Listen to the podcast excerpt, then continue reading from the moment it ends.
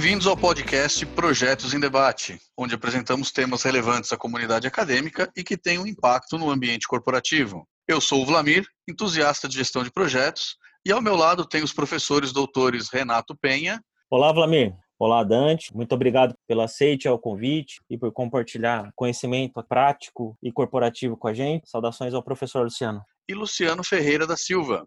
Olá, Renato. Olá, Vladimir. Olá, Dante. Obrigado por receber nosso convite e aceitá-lo. Vamos lá, mais um podcast. E o nosso convidado de hoje, Dante Minucci, executivo de TI na Unidas e mestre pelo IPT. Olá, pessoal. Fico muito lisonjeado pelo convite. Sempre um prazer, ainda mais como uma mesa de debate dentro desse podcast. Obrigado, Dante. O tema desse capítulo é inovação. Vamos apresentar um pouco a relação da inovação com as empresas de tecnologia. Dante, inovação é um tema que vem rendendo grandes frutos a você. Poderíamos contar um pouco da sua trajetória, dos prêmios? É, eu sempre trago para o aspecto bem acadêmico. Se eu pudesse fazer uma recomendação a, a, qualquer entusiasta da educação ou da pesquisa, que estude, nunca abandone, que ele só traz frutos. Muitos desses frutos foram baseados em pesquisa, em desenvolvimento, em engajamento das áreas, sempre buscando a parte da liderança, criatividade, né, em termo muito usado dentro das organizações, então sempre buscar um ambiente muito criativo dentro do grupo, tendo cada uma dessas essas premiações assim que ao longo da carreira e dos últimos anos em especial a gente tem com um time conjunto, eles são baseados num ambiente muito criativo e obviamente aí tudo leva ao processo de inovação da corporação. As pessoas trazendo consigo toda a sua criatividade, tendo uma proteção,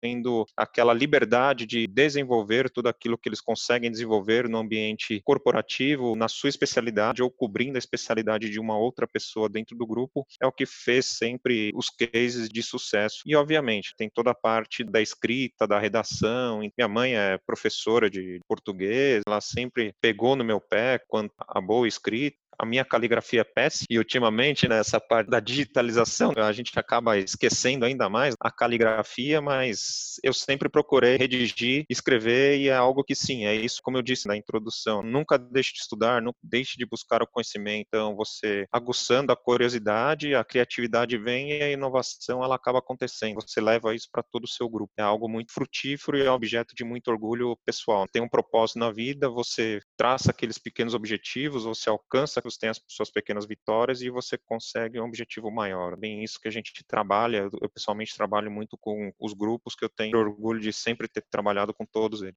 Dante, aproveitando essa bela introdução da inovação, como é que você definiria a inovação dentro do ambiente corporativo, desde a alta gerência até o nível operacional? Tem os grandes desafios corporativos. Às vezes eles estão centrados dentro do ambiente da própria companhia ou acaba transcendendo parte dos desafios globais. Atualmente a gente está num dos maiores da nossa geração e provavelmente das gerações passadas também, com a questão dessa grande pandemia. Então, a gente está vivendo na pele todo esse desafio, né? E esse desafio da, das corporações se reinventarem. Existe sim toda uma pressão dos altos executivos da classe C, do C-level, das companhias, por se reinventarem. Você vê grandes empresas, às vezes tem 100 mil, 200 mil funcionários, colocando todo mundo para trabalhar de casa. Então, as empresas elas vão se deparando com situações inesperadas e a partir disso gera um ambiente de inovação. Pode ser num sentido de ruptura ou num sentido de melhoria contínua. Nesse cenário que a gente está hoje, a gente está num movimento de ruptura total. Vem uma grande dança num cenário e, obviamente, todas as empresas elas foram obrigadas a se reinventar, tiraram muitos processos da frente avançaram, senão seriam engolidas ou teriam, pior dos cenários, de ter fermos dentro das companhias. São desafios. Aquilo que é estruturado, o C-Level, depende muito da estrutura da companhia e onde que a área de inovação ela se enquadra, ela busca traçar objetivos. Tem que ter um propósito, uma estrutura que permita um objetivo de uma área usuária ou qualquer dor da companhia ou que tudo isso precisa alcançar. Uma vez que vem do C-level, a empresa entende que realmente você tem né, um suporte do grupo diretivo da companhia, tem essa cultura, ambiente corporativo colaborativo as coisas acabam fluindo. Né? E uma vez que ele vem do C-level, passa para a parte de gestão, para a parte de gerência, para a parte dos analistas, estagiários, menores aprendizes, toda a camada, uma vez que tudo isso está dentro dessa mesma cultura organizacional, a inovação ela passa a fluir muito bem. Então é um processo de cultura. Dentro desses conceitos, dentro da corporação, se a gente faz um comparativo de academia para organização, a cultura ela tem que estar tá enraizada naquela companhia. Senão vai ser simplesmente para vender cliques em algum portal, em alguma matéria, muitas vezes paga. Não é esse o grande objetivo. Tem que ser a transformação, fazer o bem e atender aquele objetivo daquela iniciativa, né? Nem que não seja na largada, mas que tenha um plano sustentável para toda a melhoria desse processo. Primeiramente, parabéns pela sua trajetória. Nota-se, inclusive, sua preocupação de usar suas competências adquiridas aí ao longo do tempo, tanto carreira acadêmica quanto carreira profissional, que já vem de berço, né, como você mesmo destacou agora há pouco, veio um incentivo lá de trás, ó, oh, tem que fazer melhor. E esse é um ponto que é importante para a gente e é caro para o praticante, para o acadêmico, que é a inovação, entender de fato essa inovação que parece, no primeiro momento, simples, né, o agregar, o trazer o novo, é que tenha valor. E você tem um questionamento na sua fala que é muito interessante, que é, a, nós tratamos como inovação ativa ou a inovação incremental. É como é que você vê, você fala muito da cultura, mas como é que você vê um ambiente de negócios normal, fora até desse contexto de coronavírus, mas como é que você vê um ambiente de negócios normal para estimular a inovação e se de fato a gente consegue fazer inovação disruptiva?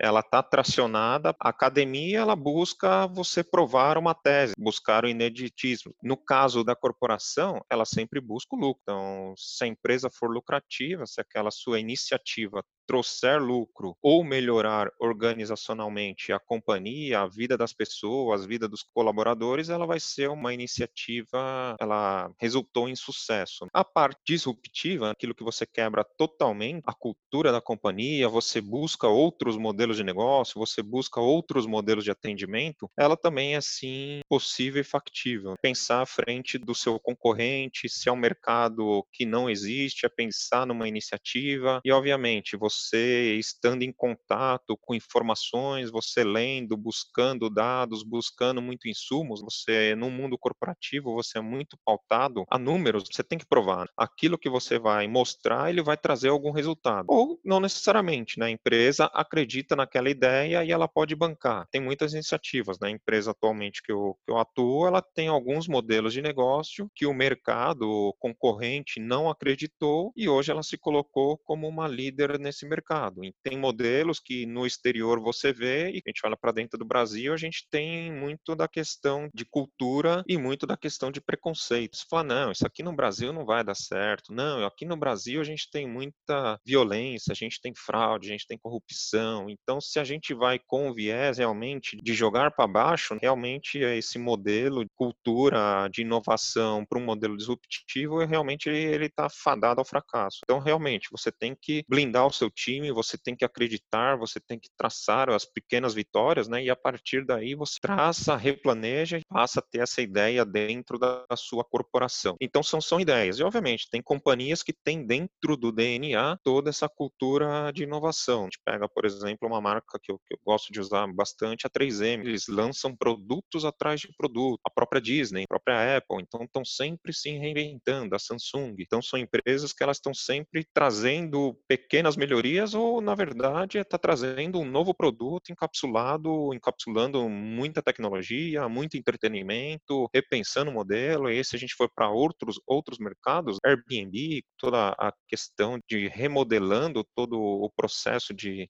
acomodação, de hotelaria, a parte do, do Uber, repensando todo o processo de transporte, cada vez mais colaborativo, engajamento das pessoas que acreditam naquela marca, que acreditaram naquela ideia e fez ela sustentável. Tem que ter dentro da corporação o DNA tem que estar enraizado não é da noite para o dia. Então, num modelo de uma empresa que realmente ela consegue emplacar o, um modelo disruptivo, é porque ela já tem no DNA. Ou ela surgiu dentro de uma spin-off. Então, aí já é um outro modelo, né? Então, as empresas no mundo corporativo cada vez mais buscando open innovation, ou trazendo empresas para dentro de uma incubadora sua. Então, ela entram com aporte, ou entram com financiamento, ou entram com infraestrutura. Então, é um modelo muito utilizado também dentro da, das organizações e cada vez mais frutífero. É algo do DNA. E cada vez mais as empresas, os concorrentes, entrando numa frente dessa, trazendo lucro, trazendo benfeitorias, seja para a companhia ou para a sociedade em geral, ela, ela torna uma empresa que adota realmente dentro do seu DNA essa cultura de disrupção, a cultura de inovação disruptiva.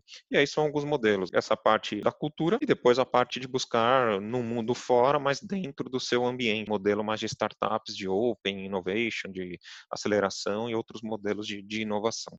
Dante, você comentou bastante sobre cultura, sobre C-level. Andei lendo a pesquisa da McKinsey, uma pesquisa contemporânea, e ela aponta que 94% dos CEOs, segundo essa pesquisa, não estão satisfeitos com o resultado da inovação em suas empresas. Com esse olhar, com a sua experiência, como você percebe esse sentimento nos altos executivos? Você concorda com o resultado dessa pesquisa ou você tem um entendimento diferente? Se a gente analisar números, as empresas, suas iniciativas de inovação, elas estão vendendo que realmente deram lucro. Ou se não deram lucro, trouxe um ganho para a marca muito grande. Se a gente olha dentro de uma análise de capital, se a gente transcende para um modelo mais econômico da companhia, mais financeiro, tem ações no mercado. Então, os investidores, seja a mar aberta, a gente como público em geral, ou um grande acionista, eles buscam capital de giro e outras análises estruturantes do capital da companhia, mas um dos fatores que cada vez mais entra dentro da análise das empresas é a inovação. Fundos de investimento dedicados para empresas de inovação, empresas que inovam dentro do ambiente de um conceito de tecnologia verde, de energia renovável. Você vê cada vez mais o cenário e a população, as novas gerações, muito próximas do seu propósito. Se aquela empresa está alinhada com o propósito daquela pessoa, não precisando ser necessariamente um grande investidor, ela vai ter um acionista que acredite. Isso é uma cadeia. Tem sim o aspecto sobre o lucro. Eu acredito que sim, a empresa ela não dá lucro, ela vai, ela vai demitir, ela vai valer menos no mercado, os funcionários não vão acreditar naquele propósito da companhia, então tem que ter um, sempre um fluxo e uma cadeia muito positiva dentro da companhia. Tá? Ela está atrelada a esse fato do resultado, mas esse resultado também ela pode ter esse viés de, de investimento. Então, talvez a, essa pesquisa ela não olhou, ela olhou friamente o número, pode ser que sim, os investimentos do C-Level, ele busca sim o lucro, as empresas buscam lucro, mas pode ter sido pautado nesse viés, né? Você investe numa iniciativa que te dá lucro ou que te dá visibilidade de mercado, mas talvez não tenha sido perguntado se nessa visibilidade de mercado tem atração na questão da empresa se posicionar como uma empresa inovadora, e isso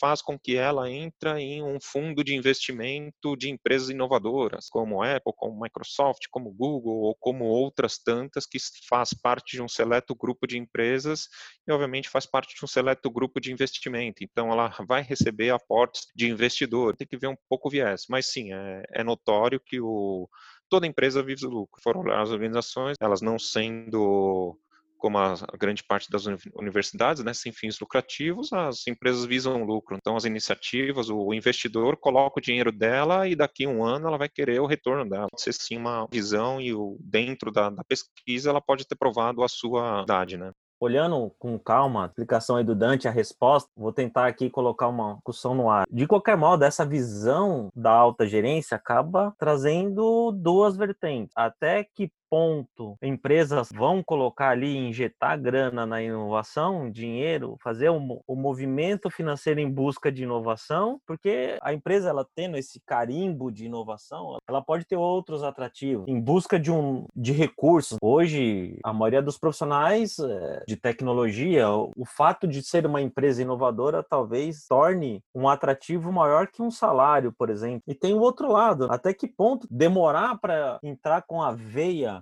de inovação em meu negócio, eu não vou ficar para trás para o meu concorrente. Eu não sei se vocês enxergam isso, Dante, também. Se isso não acaba sendo hoje um maior dilema das empresas que estão nessa linha da inovação. É só para complementar um pouquinho Dante, essa visão, o Renato nos chama a conversa. Você tem até exemplo do que eu tinha te perguntado a respeito da inovação disruptiva, e aí para você complementar para a gente, até você tem espaço, muitas vezes, uma cultura propensa a gastar. O quanto disso atrai profissionais e o quanto disso acaba gerando até um risco para a empresa, porque momentos adversos requerem caixa. E será que eu tenho? Você falou de startup, a cultura da startup. Então, pegando o gancho no que o Renato coloca, é assim: nem tudo é bom ou é ruim. Então, tem um lado positivo e um lado negativo. O que, que você poderia acrescentar para a gente? Você tem uma cultura para inovação legal, você tem uma propensão para gastar ou para investir nessa inovação que atrai novos profissionais, mas de outro lado as fragilidades organizacionais também, né? Qual que é o time para eu inovar em relação ao externo, ao ambiente que nós estamos, da empresa ali que ela vive? Também qual que é o time para se investir em busca de pessoas, processo, cultura, o viés tecnológico da empresa? tem sempre esse viés. Toda empresa, se a gente falar de grandes organizações, elas sim se inspiram num fluxo de startup, porque em geral as grandes companhias, principalmente as companhias estrangeiras, elas seguem um caderno de boas práticas, um caderno de como até se investir, não caiu em total desuso, mas sim, as, as empresas, para aquilo que é estruturante, para aquilo que é o seu core, para aquilo que é o seu negócio, ela vai seguir uma atração e ela vai seguir uma linha de construção. É, e a gente vê essa curva inversa no sentido, você pega pequenas startups como o Netflix, que cresceu num, num nicho de mercado, fitas de vídeo, de CDs, de DVDs, e ela viu aquele nicho de entrega, digitalizou, a partir dela ela tinha um modelo totalmente desestruturado, e a partir do momento que ela vai crescendo, ela vai estruturando o seu negócio, né? ela vai criando uma governança. Então é necessário sim ter essa governança, mas se você aplica simplesmente a segurança, a governança, os processos em cima de toda e qualquer iniciativa da sua companhia, você está criando obstáculos para aquilo que a gente falou no comecinho da nossa conversa de criatividade. Uma vez que a gente coloca processo, que a gente coloca bloqueadores dentro de toda a companhia, que muitas vezes são a cultura da inovação, ela passa a minguar, né? ela passa a não ter toda aquela atração. Então a companhia, a partir do momento que ela cresce, essa é uma curva que a gente vê nas organizações, aquilo que é o core dela, que ela faz muito bem, ela vai começar a organizar, ela vai começar a processar, e a partir do momento que ela tem aquela receita de bolo, se você seguir isso aqui, você sempre vai chegar naquele seu resultado final. Então, se a gente olhar numa manufatura, é a mesma coisa. Você cria uma linha de montagem, cria robôs e você cria supervisão. Você quer inovar naquilo, então você passa a fazer o incremental. Você quer algo totalmente diferente, você isola isso da, da sua cadeia produtiva, coloca realmente nesse sentido para as grandes organizações, cria células, cria outras empresas totalmente apartadas, sem esse viés para justamente você ter, de novo, a cultura, né? Você ter uma empresa, você ter pessoas que estão ali usufruindo de um ambiente que seja otimizador de toda essa criatividade, de toda essa inovação. Então aí eu acho que a gente linka de uma maneira bem bacana toda essa nossa conversa aqui.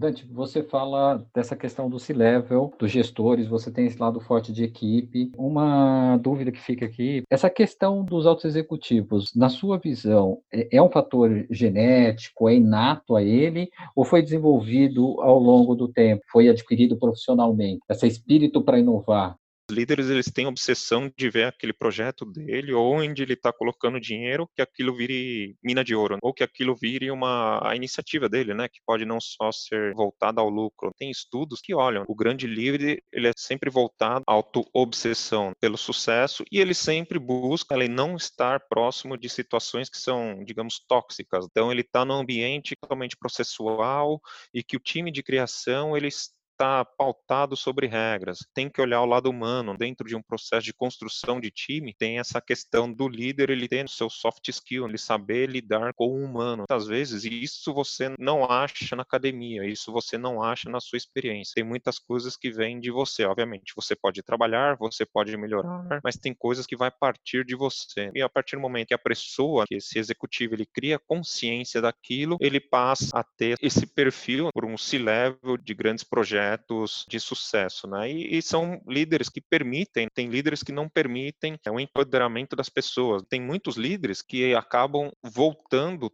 problemas e necessidades. Então acaba entrando muito na famosa microgestão. Tem algumas ações que ele tem que se precaver. Então isso são treinamentos que o grande líder pode evoluindo dentro da sua conduta corporativa. E obviamente não pode ser um modelo que ele sempre siga as regras. Então se a gente está olhando um grande executivo de inovação, ele tem que olhar naquele cenário, oh, isso aqui é core da companhia, isso aqui é a receita de bolo, é a linha de produção, isso aqui vai seguir nesse modelo e a gente vai fazer melhorias implementares, a gente vai implementar melhoria contínua dentro desse fluxo. Ou não, vai ter aquela iniciativa que ele vai ter que agir naquele momento e falar, essas regras não se aplicam a nós, não se aplica a esse grupo e vamos seguir. E aí o grande líder ele tem que ser sim aquela pessoa que atua como escudo do time né? e fazer com que o time dele evolua cada vez mais. Né? Então são algumas partes faz de um líder uma evolução. Um grande líder ele está pautado na inteligência emocional, né? não só no racional. Então ele tem que ter muito essa tração. Por último, eu destacaria o assertividade. Eu acho que um grande líder ele tem que ser uma pessoa que ele gosta da competição, que em alguns momentos ele pode ser sim agressivo no sentido de a gente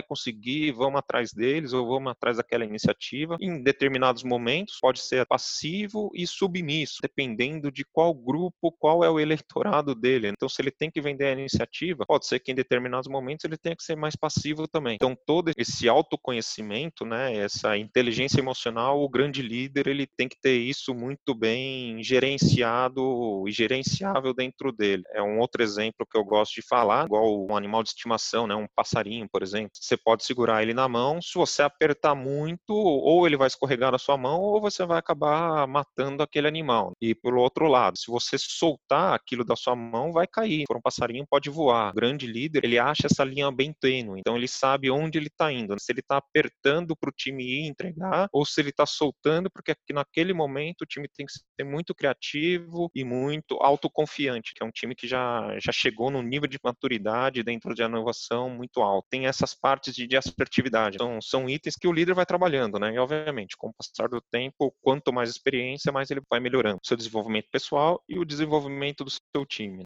Dante, um ponto interessante na inovação são os insights. Você recebe seus insights, aquilo amadurece na sua cabeça e acaba virando uma iniciativa de inovação. Um desafio no mundo corporativo é a vala comum dos insights. Então, normalmente os executivos, eles frequentam os mesmos eventos, eles leem as mesmas publicações, eles é, recebem em suas empresas as mesmas consultorias com os mesmos consultores e, em geral, com as mesmas ideias. Você entende que isso é uma dificuldade em digerir o que é um insight comum que foi compartilhado com todos e logo você está na vala comum, do que é um insight que realmente você pode seguir em frente, que vai se transformar numa inovação e num diferencial competitivo pessoas têm a intenção de levar o conhecimento, levar casos de sucesso. E uma vez que você gera um ganho de sucesso, você tenta colocar também sua empresa no nível de early adopter, né, de uma empresa que, que adota muito cedo aquela tecnologia. Então, nesse sentido, sim, é, as empresas elas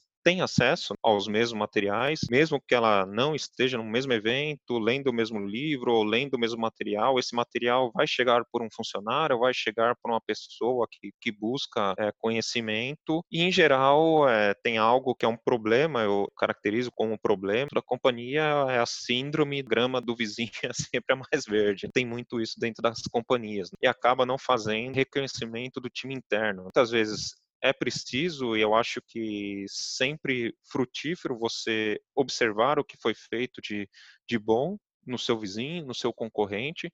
É extremamente saudável isso e existe a troca de conhecimento, mas você não pode deixar de olhar para o seu capital interno, para os seus recursos humanos internos, para, para o seu produto. Então é sempre a mescla. Aquelas empresas que sabem mesclar, a, a gente acabou de falar do grande gestor, tem que incentivar sim o funcionário mais brilhante dele a estar em contato com o que está acontecendo no mundo lá fora, para a empresa também não ficar cega e achar que tudo que ele faz é o melhor e aí fica uma empresa com aquela postura de a empresa que tem um rei na barriga. Tem que ser muito saudável e muito. tem que balizar muito tudo isso. Eu, pessoalmente, acredito nos dois modelos. A gente tem que ver, sim, o mercado, tem que aprender junto, é uma comunidade. As concorrências, elas trocam informações, isso é mais do que aberto. Elas não vão abrir aquele projeto totalmente estratégico, mas uma vez que um projeto estratégico ela entra no ar, ela, as empresas, o mercado mostra aquele case de sucesso, você pode olhar aquilo para dentro de casa, como que a gente aplica isso dentro da nossa organização. É a mescla, a empresa que realmente investe, ela investe nos dois, ela investe no seu capital e aí no seu capital para eventos, no seu capital para mundo acadêmico, no seu capital para investimento de ações internas que ela acredita ou ela acreditou no time, poderoso time dela e está deixando o time dela crescer e criar ou co-criar com, com algumas empresas parceiras. Beleza, Dani, muito bem explicado. Mas vamos levar esse pensamento agora para dentro da empresa, da sua experiência profissional, também levando aí para dentro dos projetos de inovação, de transformação digital, que hoje move a grande parte das empresas de tecnologia. Na sua visão de projeto, os métodos que estão sendo empregados pelas empresas, pela área de inovação para medir esses projetos você sabe onde você quer chegar. Então, as pequenas vitórias, elas são, é como se tivesse uma trilha com pedras que a gente está pisando cada uma e toda a sua equipe pisando pedra por pedra. Então, cada uma dessas pedras que a gente vai pisando para a gente chegar do outro lado do rio são as pequenas vitórias. Esse é um dos fatores dentro do projeto que faz total sentido para a evolução do projeto. Se a gente olha para o projeto também, estabelecer regras simples. Se for uma empresa que tem regras muito robustas, são itens que vão acabar bloqueando bloqueando a entrega do projeto. É, munir o time de muita informação. Quanto mais informação das áreas de negócio, mais o time vai comprando aquela ideia da que está sendo criada, ele vai se engajar para entregar. E, obviamente, tem que estar tá todo mundo junto. Se a gente olha para uma metodologia ágil, cada vez mais dentro das companhias, elas todas às vezes alugando, dependendo do porte dela, né, óbvio, alugando até prédios para a montagem dos famosos squads, todos aqueles times né, multidisciplinares. Então você tem a pessoa da RH, você tem a pessoa do negócio, você tem o desenvolvedor, você tem todos os seus times dentro daquela iniciativa. Então isso traz sim o sucesso para o seu projeto. Um outro fator que eu vejo como muito importante, fator de sucesso para os projetos, é que o seu time de desenvolvedor, o seu time de consultores, especialistas, cada um ser capaz de fazer atividades atividade do outro, não ter pessoas com aquele viés de ah, isso é meu e isso vai me fazer eterno dentro da companhia. Então, é a disseminação do conhecimento dentro do próprio time. Então, é um fator de sucesso muito importante dentro dos projetos. Né? Se a gente olha dentro do processo de estrutura também, então a gente pode ter o caos, a gente pode ter aquele modelo totalmente estruturado, a gente pode ter improviso, a gente tem o melhor e o mais rápido para tomada de decisão. Muitas vezes vai ser algumas iniciativas pautadas no improviso, tem que ser um time, um projeto, por ser um projeto de inovação, a gente vai se deparar com pequenos percalços o seu time tem que ter a capacidade de improvisar para que sejam tomadas rápidas decisões. Um modelo dentro de projetos que nos permite esse controle são as regras simples dentro de um projeto de inovação. A maioria dos projetos que eu mesmo acompanho são projetos que giram em torno da metodologia ágil, então são entregas parciais, em que se tem imprevistos, a gente facilmente contorna aquele problema, não espera a entrega do produto final para tomar uma ação que de repente tem que refazer todo o produto, cruzando um rio, pulando pela as pedras que, que tem no caminho, então cada uma dessas pedras levando o time e comemorando. Tem outros fatores de sucesso, tem a projeto, eu pessoalmente estou acompanhando com o time, que é um canal de atendimento totalmente novo, e dentro desse canal a gente utilizou uma técnica dentro do projeto que é o lançamento silencioso. E organicamente, clientes ou os fãs daquela marca, eles vão nos alcançar a partir daquele canal, e a partir daí a gente vai melhorando a inteligência artificial, vai melhorando os robôs que estão por trás daquela solução. Algumas técnicas que a gente pratica dentro dos projetos das organizações, a partir daí a gente instala essa base, traz esse conceito, a comunicação é importante, né? tem que ser uma comunicação muito clara, saber para quem tu está comunicando, são alguns fatores, olhando o projeto, pode simplificar toda essa esteira, esse ciclo de vida do projeto, a gente vai simplificando em menores entregas, em entregas silenciosas, vai testando, vai melhorando, e a partir do momento que aquele produto está maduro, aí sim você abre o mercado, aí sim você vai vender o seu case de sucesso, aí você faz todo o seu oba-oba, digamos assim, do, da sua in iniciativa. Ô Dante, aproveitando essa parte que você tocou, tecnologia, é, chatbots, transformação digital, toda a parte de inovação, fique tranquilo para omitir alguma parte da resposta, mas é, as empresas hoje, não só de tecnologia, pela sua rede colaborativa, por experiência passada, amigos de outras empresas, essas empresas estão com sua propriedade intelectual em dia, estão sabendo proteger a sua inovação? Olhar do, do investidor, vai ter o olhar do conselho, mas sempre vai ter aquele olhar de dono. As empresas, mercado brasileiro, se a gente olha a quantidade de patentes Brasil versus quantidade de patentes Estados Unidos, não saberia dizer um percentual, mas eu acredito que é ínfimo. A quantidade de patentes que são requeridas no, no país deve ser uma quantidade muito pequena, apesar de que eu acho que está crescendo bastante, né? Pelo menos os números, as iniciativas, o, digamos, a, a rede de contatos que eu tenho, como você bem disse, Renato, sim, tem cada vez mais as empresas ou mesmo o mundo acadêmico tem buscado a patentear suas ideias. Então é algo que protege a marca, protege as empresas, mas ainda a gente está embarreirado em, em custo. Pode ser que esse cenário que a gente está vivendo também propicie alguma melhora dentro desse sentido também, né? A gente já viu a, a flexibilização de, das empresas dentro de casa. A minha esposa, ela é da área da saúde. Uma das grandes reclamações dela com relação ao conselho é a não permissão, uma postura de que toda consulta tem que ser, tem que ser feita presencialmente. Dentro desse modelo, agora a gente vê médicos, nutricionistas fazendo toda a parte parte de consulta, obviamente que tem uma parte de análise que pode requerer sim a, o contato físico, mas se é um retorno, se é algo mais simples, se é uma primeira consulta, ela,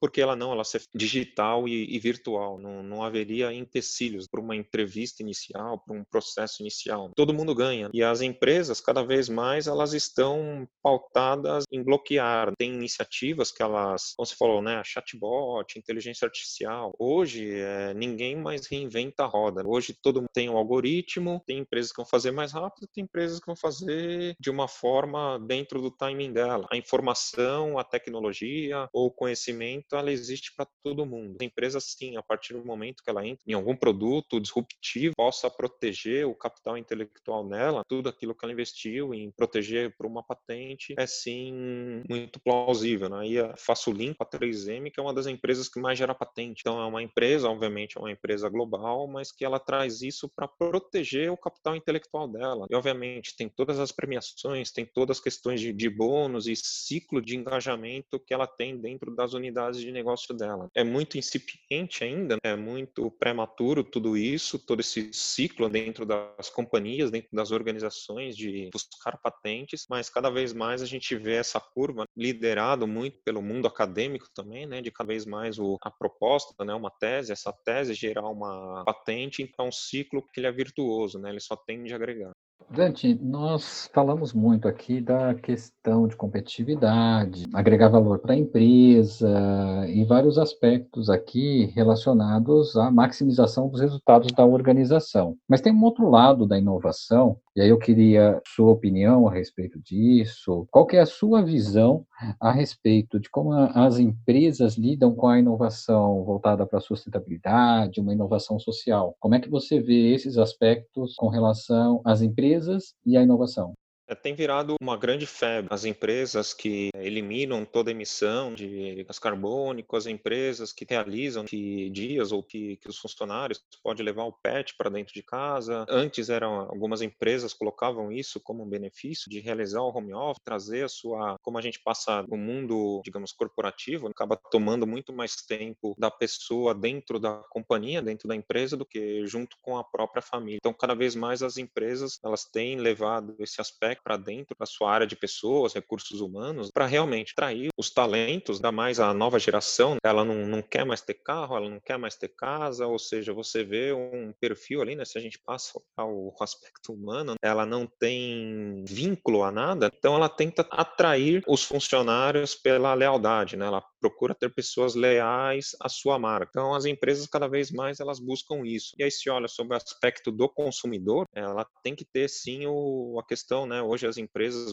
buscam muito, né? O NPS, né? O Net Promoter Score, que é nada mais nada menos do que se você recomenda aquela marca que você acabou de comprar, se você recomenda para sua amiga, para o seu amigo, para o seu pai, para sua mãe, e se você voltaria a fazer negócio com aquela empresa. Então, isso é algo que as empresas têm cada vez mais utilizado essa metodologia de indicador, KPI, digamos assim, tem levado aspectos que são esses aspectos de, ah, gostaria de comprar produtos ou alugar um carro de uma empresa que é verde, uma empresa que faz a compensação do CO2 para a natureza, eu quero comprar produtos orgânicos, eu quero comprar um, a minha esposa, ela quer comprar produtos para o rosto que não tem o famoso parabenos, que parabenos faz mal para a saúde. Enfim, então tem sim esse aspecto, cada vez mais a informação dentro das casas, a informação dentro da cultura, ela passa a buscar empresas, as pessoas, né, os consumidores passam a buscar empresas que têm esse apelo. Então, as empresas,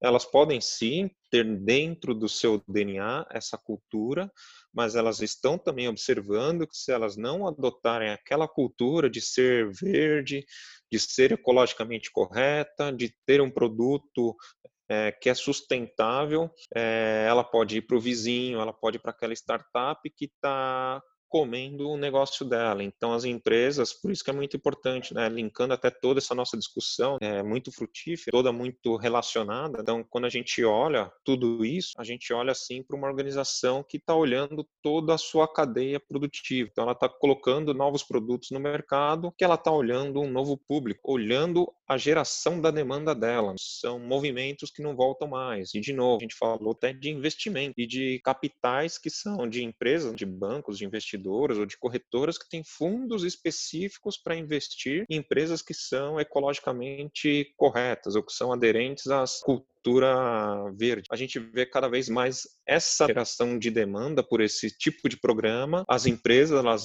vão se reinventando, é um processo de inovação, de melhoria contínua dentro da, das companhias, justamente para bloquear e para não se ver atacada pelos novos entrantes. Cada vez é mais fácil uma startup entrar e derrubar uma grande companhia, efeito Kodak, efeito Blockbuster e por aí vai. Pode sim entrar um concorrente dentro daquele nicho e se as empresas não tiver participando daquele evento não tiver dentro daquela consultoria, não fizer algo muito semelhante, ela não vai saber o que está acontecendo dentro do seu entorno, está olhando só para o seu umbigo, está olhando só para o reizão dentro dela, num egocentrismo muito grande, e ela pode, no dia seguinte, decretar falência, né? Ela vira um grande logo. Vamos estudar na academia, mas ela morreu. Agora não é mais esse, agora é o outro. próprios mercados de táxi, de transporte, de hotelaria, de entretenimento se reinventando mudando dia após dia, com a entrada de um novo meio de comunicação, né? Agora mesmo, assim, no mundo corporativo utiliza muito uma mídia social específica e todas as outras mídias sociais foram adotando lá as historinhas. O cara entra lá numas lives, agora até a mais corporativa delas já adotando também esse conceito de histórias dentro do canal. Então, são as empresas se reinventando porque teve algum estudo, teve algum número provando que ele pode reter a audiência dentro daquele seu canal. Cada vez mais as empresas empresas elas vão se reinventar, ela vai olhar o seu nicho, ela vai olhar o seu propósito, mas se o concorrente um concorrente distante ou uma empresa que ele se espelha está fazendo aquela iniciativa, aquela iniciativa deu muito certa, realmente ela vai espelhar, vai adaptar para o seu negócio também. Cada vez mais a gente vai ver isso, né, das empresas ecológicas, os trabalhadores estão envelhecendo, está é, tá vindo uma nova geração de trabalhadores, essa nova geração de trabalhadores ela não tem muito vínculo, ela se desprende muito rapidamente, ela vai de um lugar para o outro, ela quer ter esse, essa liberdade. Se as empresas não se adaptarem, se elas não forem ecologicamente, não tiver esse viés de se reinventar, né, e se, se adaptar ao que a, a demanda está pedindo, é, não reinventar todo o seu produto, elas podem sim estar fadadas ao, ao fracasso.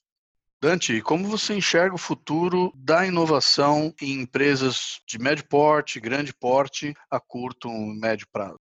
Acho que o que vale para startup vale também para grande companhia. As empresas, elas têm que estar pautadas pelo propósito, né? E propósito a gente pode traduzir por estratégia e planejamento, né, dentro da companhia. Então as empresas, elas têm que fazer a estratégia de ir ao mercado, ela tem que fazer a estratégia de mapear o seu mercado, ir a campo. Né? A gente vê em séries o presidente se maquiando todo para ir na concorrência ou para ver os problemas dentro de casa. As empresas, pequena, média ou grande, ela tem que ter realmente esse planejamento e a estratégia muito bem desenvolvida. Ela passa a fazer a, a gestão do seu produto, fazer o desenvolvimento, fazer o gerenciamento. Uma vez que ela gerou o produto, ela tem escala para demanda. Então, ela vai fazendo demandas diretas e indiretas. Toda essa geração de demanda é parte desse fluxo do futuro da inovação. Né? A inovação tem que olhar a, a demanda. Não pode esquecer do marketing, do consumidor final. Né? Tem que olhar empresas. A gente olha a Amazon né, com aquele seu grande slogan, Customer Centric, cada vez mais focado no, seu consumidor, porque as empresas, pequenas, médias ou grandes, elas têm que ter essa questão da, da lealdade. Né? Ela, não, ela não faz uma boa ação a troco de nada. As empresas fazem boas ações para ter o, as pessoas leais à sua marca. Então, esse é um grande propósito dentro da inovação. Né? Você vai inovar para trazer o, o seu consumidor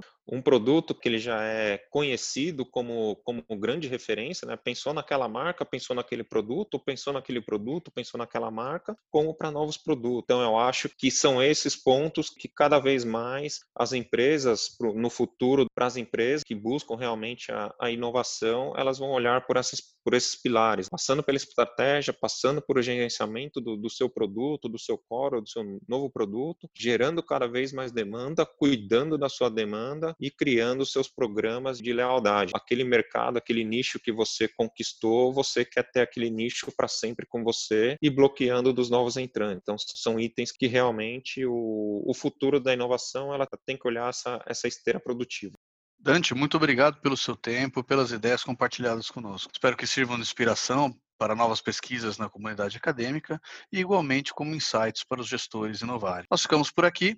Um grande abraço a todos e até o próximo episódio. Tchau, obrigado, pessoal. Tchau, tchau. Obrigado a todos.